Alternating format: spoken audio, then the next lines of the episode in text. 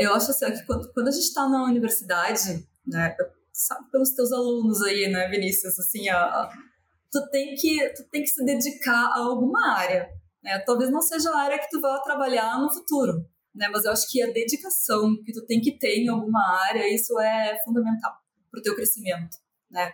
Vai fazer estágio, vai participar dos experimentos dos mestrandos, dos doutorandos, eu acho isso é, é, é fantástico, é super interessante.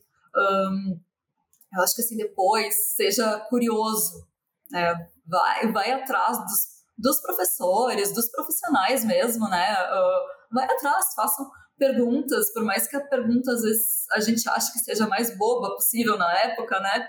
Mas eu acho assim, ó, a curiosidade, sabe, te leva, vai te levando, sabe? Essa parte de, de questionar muitas pessoas, ela, ela é muito importante, né? Um, falar para os professores, para os profissionais, a tua vontade, a tua aspiração, é que tu tem vontade de, de seguir em frente, sabe? De conseguir. E, e é legal assim porque uh, eu sempre tive essa, essa, essa vontade de trabalhar na área, sabe? Desde lá na minha, do meu segundo grau, né, eu já foquei, né? Eu quero trabalhar na área de nutrição, né? E a partir daí eu fui, fui correndo atrás.